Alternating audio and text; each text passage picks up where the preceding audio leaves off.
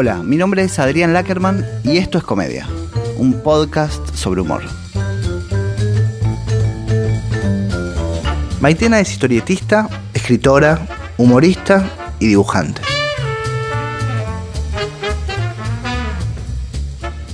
Maitena, ¿estás dibujando? No, mm, siempre alguna cosita hago. Los, los días que viene mi nieta, siempre dibujo un rato con ella. Y así alguna cosita, pero no, no estoy dibujando, la verdad que no, hace un tiempo que no dibujo. Dibujo la tapa de la agenda, que me lleva mucho tiempo, y para sacar esa carita como, qué sé yo, 200. Pero no, no estoy dibujando. En tus redes vi uno que era como, me llamó la atención porque tenía como algo actual que era como eh, el tema de los audios de... Ah, el audio largo. Sí, los audios de teléfono Ese lo hice, sí, la día, pero cuando hago algo ahora hago algo como muy simple, ¿no?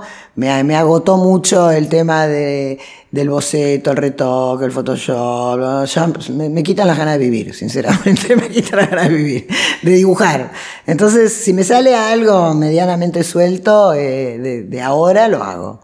Porque me llama la atención de que esté presente el tema celular, porque los dibujos de mujeres alteradas o eso, hay mu- teléfono, Cable. rulos, sí. Sí, sí, cable rulo, computadoras enormes, unos equipos grandes, unos televisores gigantes, sí. Igual, yo creo que si una historieta resiste por el texto, no importa que tenga el rulo el teléfono, ¿no? Pero bueno, yo los veo, me la baja un poco, sí. sí. Sí.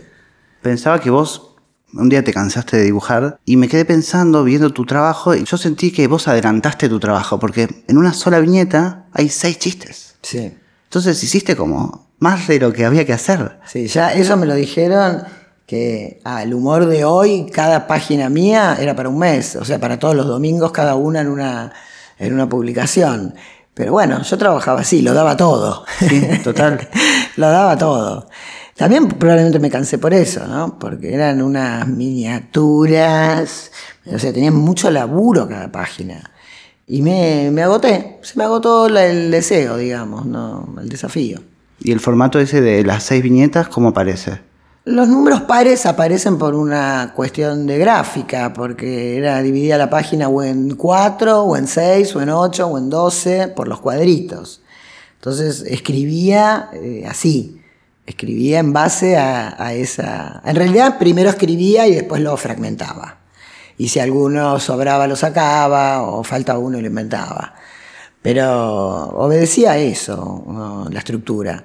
Ah, Para mí lo más interesante de la estructura de mi trabajo fue la idea de que cada página fuera un tema y no que hubiera un personaje. Fue la misma razón por la que no pude entrar a Estados Unidos, porque los syndicates americanos trabajan con autores que tienen personajes.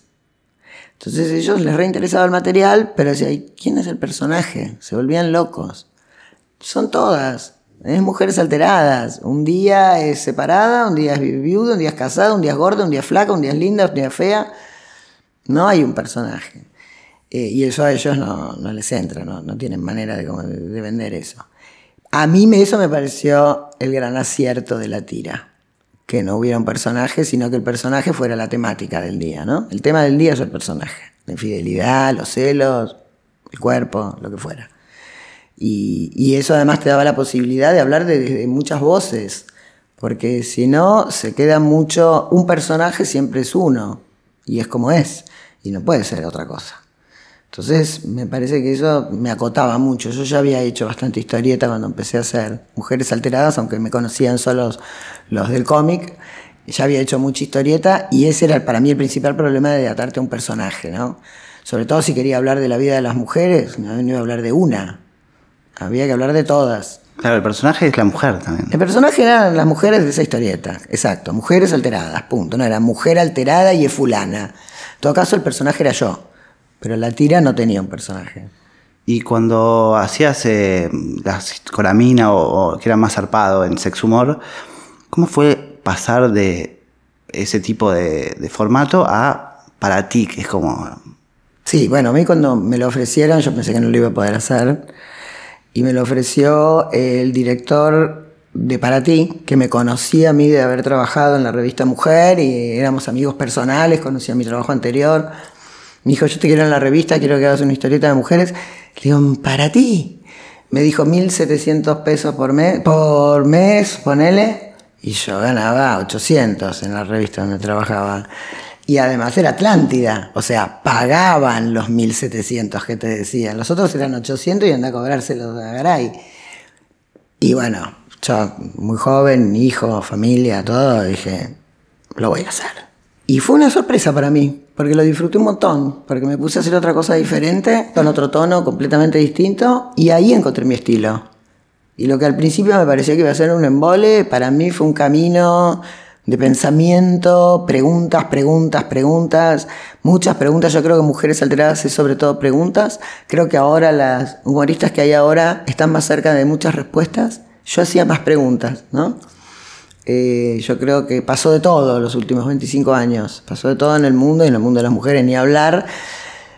A mí me parece que mi material en muchos sentidos atrasa, hay muchas cosas que atrasan un montón y me alegro de que atrasen, porque quiere decir que evolucionamos. Pero bueno, la mirada sobre la pareja, sobre el cuerpo, cambió mucho estos años, ¿no? Eh, yo aprendí un montón, pero bueno, seguí aprendiendo, aprendiendo con mis amigas, aprendiendo con mi hija que fue creciendo, entendiendo todo lo nuevo, y bueno, ya, Mujeres Alteradas para mí ya quedó. Hay algunos clásicos atemporales, ¿no? Pero hay otras preguntas y otras cuestiones que me parece que ya se resolvieron, que, no están en el mismo lugar. ¿Y qué es lo que vos sentís que cambió en el humor?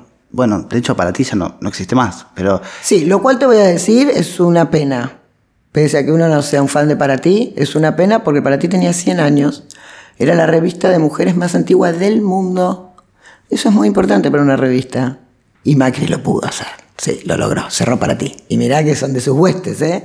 Y también se la cargó. y eh, fuera de, para ti en sí, digamos, en, relación al, humor, ¿qué cosas sentís que cambiaron? O por ejemplo, ¿hay algún chiste o cosa que vos ves tuyo y decís, esto no da, o, te da vergüenza, o qué? Obvio, hay de todo, estoy llena de eso. Un día tengo que hacer ese post y contar lo que pienso porque es tremendo. Eh, yo sé que hay chicas que no me quieren nada y tienen razón, si yo era una densa. Pero también se manejaba otro código. Hay un código de ironía eh, y de incorrección política mucho más grande hace 25 años. Ahora, haces un chiste de una gorda, te cagan a palos. Y está bien también, está bien. Cambió muchísimo el humor. Cambió muchísimo lo que se puede decir, de lo que te podés reír, de lo que te podés burlar, de lo que podés llorar incluso cambió muchísimo, porque llorabas, ah, vos, porque sos una blanca burguesa, hetero, no sé qué, pa, pa, pa, pa, te caen, ¿viste? Entonces, es más difícil hacer humor si vos te estás atajando todo el tiempo. Por supuesto que tampoco está bien andar diciendo cualquier barbaridad, no está bueno. Pero creo que ahí pasó algo, y que se nota, y que falta un poquito de humor. Estaría faltando un poquito de humor. Yo veo mucha bajada de línea en el, en el humor de ahora. A mí me gusta también cuando el humor pega donde tiene que pegar, en el sentido, cuando te leen las personas que piensan como vos, se una cosa endogámica, ¿viste? Y no abre puerta. A mí me parece que es interesante desde el humor decir cosas a alguien que no las estaría escuchando. Que no se espera. Exacto. En ese sentido, tanto trabajar en Para Ti como trabajar en La Nación para mí fueron eso, porque si yo hubiera dicho las cosas que decía de la familia, de los hijos, de la pareja, en página 12, les estaba hablando a mis amigos, que opinan lo mismo que yo. Eh, entonces me parece que fue interesante meterme ahí y de ahí, desde ahí, hablar mal de la familia. Me parece que eso fue más interesante. Y primero me odiaron, me odiaron mal.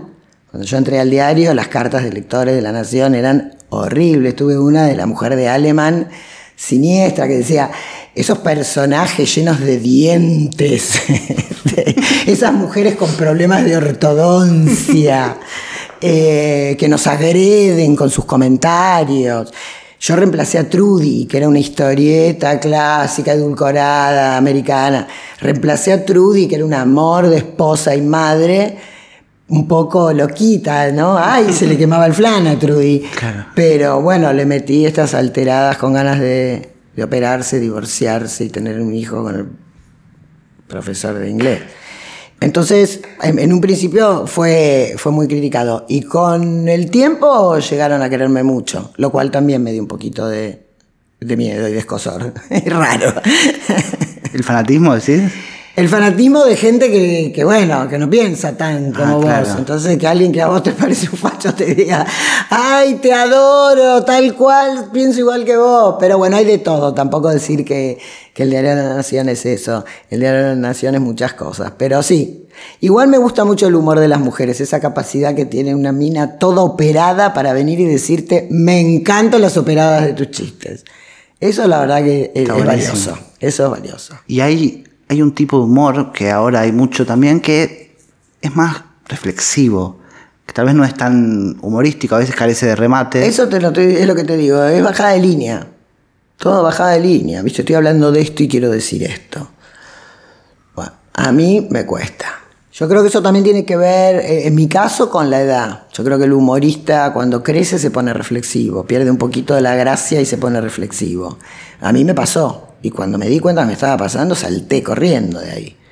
Pero había perdido la frescura del inicio.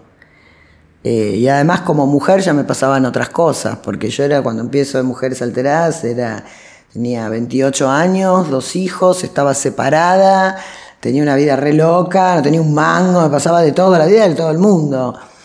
Y después me hice famosa, me gané un montón de plata, me fui a vivir a la playa, o sea, una burbuja. ¿Qué le voy a contar la vida de las mujeres? O sea, a mí misma también se me hizo más difícil desde lo cotidiano y lo doméstico contar el humor. Me pareció, no sé, que también entraba en algo más reflexivo o... No sé, a mí el humor reflexivo mucho no me gusta, salvo que sea súper contundente, ¿no? Que realmente es una idea genial. Pero si es la misma idea que estamos manejando todos, me aburre un poco. Hay una viñeta leyendo cosas tuyas que me quedé fascinado, que es una pareja, clase media en la playa, tranqui, y ve pasar a un viejo gordo millonario con una mina operada que estaba buena, y mm, era el diálogo era como Ellos por lo menos saben por qué están juntos. Algo así. Sí, y- Sí. Desoladora. sí totalmente Desoladora. desolador y, y muy potente y muy fuerte y reflexivo también Sí, sí. me acordé de eso me gusta mucho esa- ese formato también Claro, sí. Fueron mis últimos intentos de, de hacer humor desde la playa. Claro ahí ya estabas en la playa Sí, claro. por eso pasaban por la playa. Claro. Esas eran cosas que se me ocurrían en la playa. Pero bueno, eso te digo, ¿viste? Hablar de cosas, porque lo que dice alguien cuando ve un jovato con un gato, que se casa con un gato. ¡Ay, la guita! la-". No, vayamos más allá. Vayamos más allá de ese vínculo. Es que, es se quieren, están bien, sí. se gustan, porque los dos querían eso. Perfecto, capaz que está mejor que vos, que te enamoraste de tu compañero de secundario hace 25 años y lo odias. Pero están juntos porque tienen tres nenes de 15 años. Bueno, no. Eso me gusta hablar a mí. Eso me gusta meter el dedo ese ahí en la llaga. el humor hecho por mujeres tiende a ser dirigido para mujeres No sé, yo creo que primero pasa que como mujer tenés una visión y un lenguaje. Y eso va más directo a las mujeres probablemente, pero no, no necesariamente. Mujeres alteradas, si bien también fue un material absolutamente como de mujer a mujer, también lo leyeron muchos eh, hombres y también fue muy, muy, yo sé que fue muy valioso para un montón de chiques eh, gays que en la infancia ni ellos sabían bien qué eran, ni podían hablar con sus padres, y de repente un montón de chicos gays, un montón, sobre todo varones, eh, que a los 10 años eran fanáticos de mujeres alteradas porque los interpelaba, porque hablaba del deseo, del cuerpo, de, de otras maneras de vivir y de amar y, de vivir la sexualidad. Y, y entonces también era para otridades que no son la mujer, ¿no? Y también era para hombres en el sentido de que todas la- las relaciones que había de pareja, bueno, eran entre un hombre y una mujer en general, eran muy hetero, mujeres alteradas, pero los hombres también estaban incluidos en eso. Y además ese ataque a los hombres también los incluía y los interpelaba. Yo siempre traté de hacerlo con bastante ternura. Ojo, tenía mucha más ternura con los hombres hace 25 años que ahora. Muchísima más, una paciencia. Pero es de la época también. Hablaba mal de los hombres o los criticaba con ternura. Siempre desde un lugar de conocerlos, de vivir con ellos, de compartir mi vida con ellos, ¿no? No como ese enemigo lejano del que me deshice. que sería ahora la situación. Perfecto. Para el humor de mujeres alteradas, ¿cuán importante es la identificación? Muy. Para el humor de todo. Pero para en general también te La- la- las personas, los lectores, siguen a los humoristas con los que se identifican. Pasa algo muy fuerte con el humor. Cuando alguien te sigue, como el humor de alguna manera, no, de alguna manera no, el humor refleja tu sistema de pensamiento. Si vos seguís a alguien, entendés su sistema de pensamiento. Si vos tenés empatía, enseguida creás un lazo con ese humorista.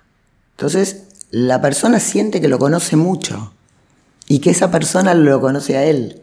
Yo me he cruzado con gente en la calle que te saluda como si fueras de su familia. O me han dicho, pero me, han me mandaban cartas que decían, pero vos estás viviendo en nuestra casa y nosotros no nos dimos cuenta.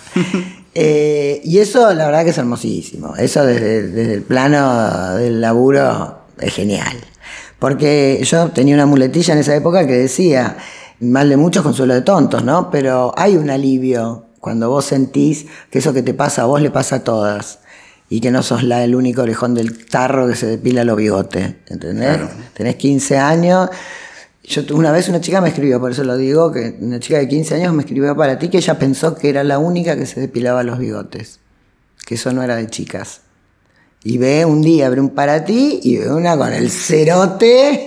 y, o sea, se vio, vio que eso era, existía, estaba.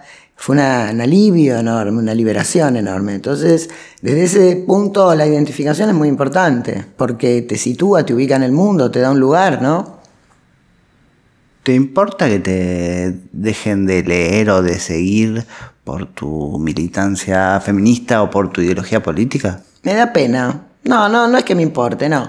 Me, me da pena porque creo que si tuvimos una lectora y yo muchos años de empatía y de sentir que, que pensábamos igual y que estábamos paradas en un lugar parecido frente a la familia, el cuerpo, los hijos, la maternidad, etcétera, etcétera, yo estoy a favor del aborto, entonces vos me decís te dejo de seguir. Ojalá te mueras, como me dijo una.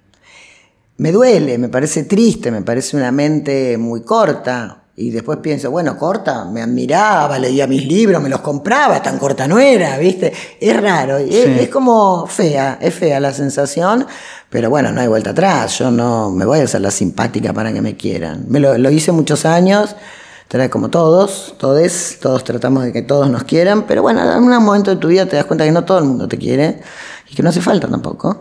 Bueno, ya está, serán los míos, pero no, no son todos, qué sé yo. ¿Te sentís referenciada en el trabajo de, los, de las nuevas dibujantes? Sí, ¿Ves cosas tuyas? sí, ¿Te gusta eso? sí, sí, me gusta. Cuando no es un afano flagrante, me, me gusta más que, que otras veces. Eh, no, lo que me parece muy emocionante realmente es darme cuenta de que fui una influencia muy, muy grande para muchísimas dibujantes. Y no porque dibujen como yo ni nada que ver, sino porque les abrí la puerta de un mundo que también era para ellas, de que las mujeres podían dibujar, podían reírse, podían hacer humor, porque el humor eh, eh, de, alguna manera era considerado algo masculino, porque la mujer era callada, discreta, se reía con la manito acá, o sea, reírse a carcajada, ¿no? eso era del terreno del hombre. Entonces me parece que fue importante decir, no, bueno, este terreno nosotros también podemos hablar mal, gritar, reírnos, burlarnos, vamos, se puede hacer. Y en esa cosa de, yo creo que en eso sí metí un cambio y es, hablar de lo que nos pasaba a nosotros, hablar de, hablar de la intimidad, hablar de lo propio. Me parece que yo acá fui de las primeras en hacer ese, ese tipo de humor y los hombres hacían más un humor general, sobre temas más generales, no tanto. Yo creo que el, único humorista que hablaba mucho de sí mismo y la relación era el negro Fontana Rosa. Eh, yo creo que fue el más feminista, él y Christ, de, de todos los dibujantes. Y en eso es una influencia enorme porque las pibas ahora están haciendo todas humor, historietas sobre sí mismas, sobre la vida, sobre la pareja, sobre el cuerpo. Eh, y bueno, sí hay una influencia, por supuesto que hay una influencia y nunca lo había pensado. O sea, en el momento que a mí me sucedió, todo lo que me sucedió, no, no pensé en eso. Y ahora que soy más grande y lo recibo, es un regalo enorme. Es, es divino. ¿Y qué te gusta leer de humor? ¿Qué te gusta? De humor, me gusta Podetti, una que se llama Flavita Banana, una española genial, extraordinaria, que se llama Flavita Banana. Me gusta la Cope, de todas, y a mí me preguntarías cuál es mi, ¿cómo se dice? Mm, sucesora. Mi sucesora, yo creo que es la Cope, en el sentido de que ella está contando hoy lo que les pasa a las chicas. Lo que sienten las chicas, lo que les pasa con esa cabeza un poco como yo la tenía en su momento, de rebelarte contra lo que no te gusta. Ella, como todo ahora, va un paso más allá. Yo creo que está todo un paso más allá. Yo podía decir, uy, que no me gusta hacer dieta, no quiero, que paja la dieta, y ellas ya directamente están en otra como están las pibas. La dieta que la haga tu abuela, yo me agarro el rollo y sigo adelante. No me digas gorda. Entonces yo era más de, y criada por la gordofobia, ¿no? Y, y, cuestionándome desde el lugar, ¿por qué tengo que hacer dieta? ¿Por qué tengo que ser flaca? ¿Por qué esto? ¿Por qué? Esta ya no es porque, es yo no, y chau. Eh, yo no, yo no, yo no, es Power Paola, que yo amo, es una de mis dibujantes así favoritas, y si no es la favorita. Y Catalina Bu, de Chile, me interesa mucho también, es increíble el laburo de ella como dibujante, como poeta, como humorista, la profundidad de su pensamiento, de sus ideas. Esos me gustan, esos consumo. Y como consumidora, porque en tu laburo es muy importante el remate en los chistes. No se usa más, ¿viste? Eso. Yo me quedo colgada. Yo, bueno, paso, paso el escroleo así. y, y, y, cuándo termina? y entonces, este, sí, cambió. Cuando yo hacía humor, en la época que hacía mucho humor, eh, había muchos humoristas que se enojaban con eso. Eh, ¿Por qué tiene que haber remate? Porque siempre era el tema de ese, no hagas remate, haz lo que cada uno quiera para mí el humor tiene un remate. O sea, y si no hace otra cosa, es ilustración con globo. Pero el humor es un golpe, un pequeño... Entonces, dámelo. estás esperando, no. Tiene que venir. A mí eh, me gusta buscar remates, es la parte que más me gusta. Creo que el remate es lo que redondea la viñeta, porque ideas tenemos todos. ¿Qué haces con esa idea? ¿Qué me vas a decir con esa idea? ¿De qué lado te pusiste? ¿Dónde la tiras esa idea? Para mí el remate es, es, en la profesión de humorista, bueno, es saber hacer bien tu trabajo, aunque muchos me van a putear, pero para mí es como una terminación del trabajo, puede tener todo lo otro y un pequeño remate también. ¿no? Claro. Y cuando vos en el proceso creativo pensabas el remate, ¿ya sabías lo que estabas haciendo antes del dibujo? No, no, nunca. No, no, no. Siempre escribí primero los guiones y después los dibujos, si no, no sé qué dibujar. O sea, no sé qué cara tiene la persona, la cara que está poniendo. Siempre antes el guion y muchas veces tenía el remate, pero no tenía el chiste. O sea, sabía cómo...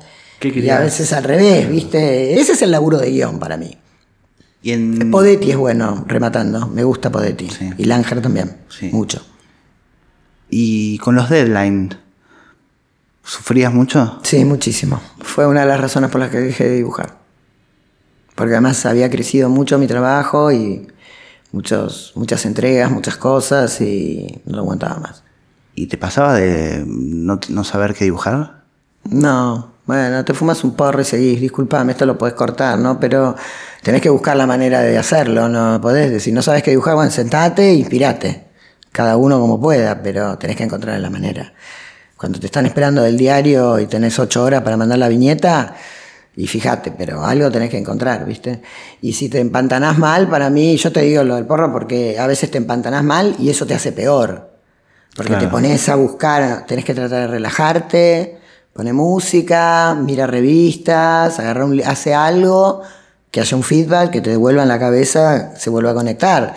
Eh, no, para mí no existe la página en blanco, no existe como una tensión, eh, existe como un desafío. Me gusta la página en blanco me gusta. Digo, bueno, entonces me, pone, me gusta. Me impresiona que puedas que con una boca, las bocas de las mujeres... Esas llenas de dientes con problemas de ortodoncia. Sí, esas que decías antes. que hace una expresión con eso. O sea, se ve con toda la expresión del rostro, pero en los dibujos, con la boca, ya muestra mucho de la persona. ¿Eso cómo pareció? No sé, eso. Yo trabajo con un espejo. Yo tengo un espejito arriba del escritorio, por supuesto con una pinza de pilar, porque una mina donde tiene un espejo, tiene una pinza, ¿viste? Siempre se ríen porque tengo el espejo y la pinza ahí colgando. Siempre me miré para copiar los gestos de los dibujos. Por eso son todos agarran todo con la mano izquierda, porque yo con la derecha estoy dibujando. Me miro el espejo en el teléfono y dibujo y fumo con el cogozo. son todos zurdos. Son todos zurdos. Y eso lo saqué mirando mi propia boca, la, la gestualidad, cómo cambia por una pequeña rayita puesta donde va, cambia absolutamente el gesto de la boca, la expresión, si es una sonrisa de felicidad o de horror. Yo suelo contar una anécdota que es que cuando Franchella y Emilio Dizzi hicieron las películas Bañeros, hicieron tres películas. La tendría que ver, Bañeros de Replaya, claro. Sí, son. Sí, ya te conozco. Sí, imagínate lo que son las películas y, bueno, en su momento eran, fueron muy divertidas. Y cuando hicieron la 4 de Bañeros, lo llamaron a Emilio Dizzi para que haga Bañeros y Franchella estaba en la época del secreto de sus ojos, que hacía películas más serias. Entonces le preguntan a Emilio Dizzi si Guillermo iba a estar en la película. Y Emilio dice no. Guillermo está con el tema del prestigio. a mí me encanta como que sea un tema del prestigio. ¿Te importa el prestigio? Me quedé pensando si vos escribiste una novela y que tal vez necesitabas mostrar una faceta más prestigiosa, pongámosle, de... Sí, sí, de, de un género mayor. A mí siempre me gustó mucho pertenecer a los géneros menores. Siempre me pareció un gran orgullo que la historieta fuera un género menor. Esto considerado por la gente que así lo considera, ¿no? Obviamente. Eh, siempre me gustó estar de ese lado. Eh, no creo eh, que el prestigio tenga que ver con un género, nunca. Nunca, ni en música, ni en literatura, ni en nada, ni en dibujo, ni en pintura, en arte, en nada. La novela, en mi caso, eh, yo la hice porque fue un, desafío ponerme a escribir, porque fue muy lindo, estaba muy cansada de dibujar y ponerme, ese proyecto para mí fue genial.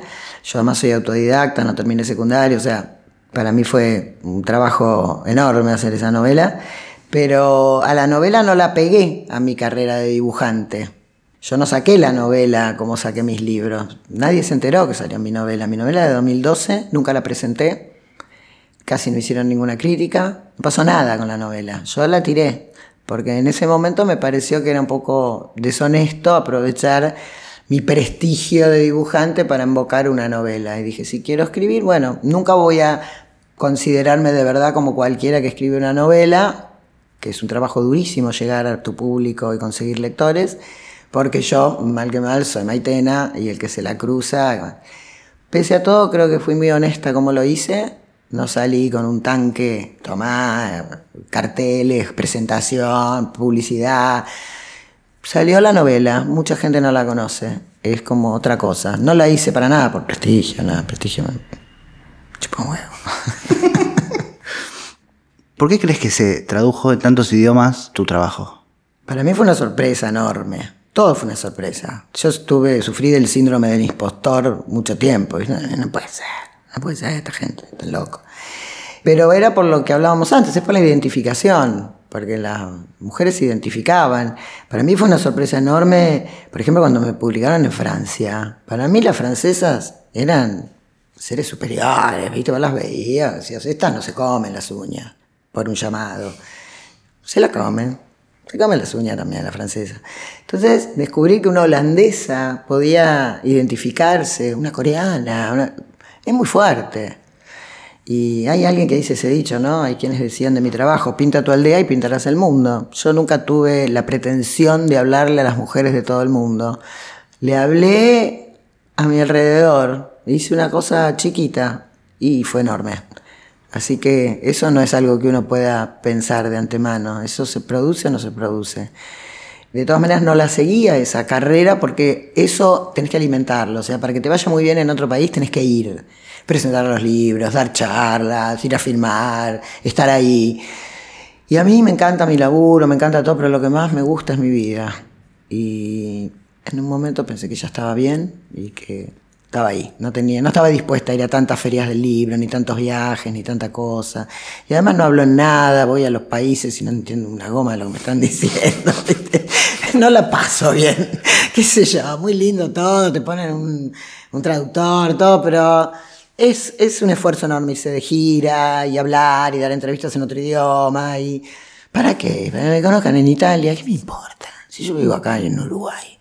O sea, la verdad es esa, ¿no? Nunca me pareció wow, nunca me pareció más importante que mis lectores fueran extranjeros que de acá. Nunca entendí eso. Como no entiendo a la gente que manda a los hijos a estudiar afuera. Eh, hay cosas que no, no las entiendo. Yo soy de acá, soy del Río de la Plata y con esto me alcanza, me sobra. Maitena, ¿para qué sirve el humor? Que no decía que el humor es una tentativa de limpiar de estupideces a los grandes sentimientos. Y creo que se, se trata de eso, sí.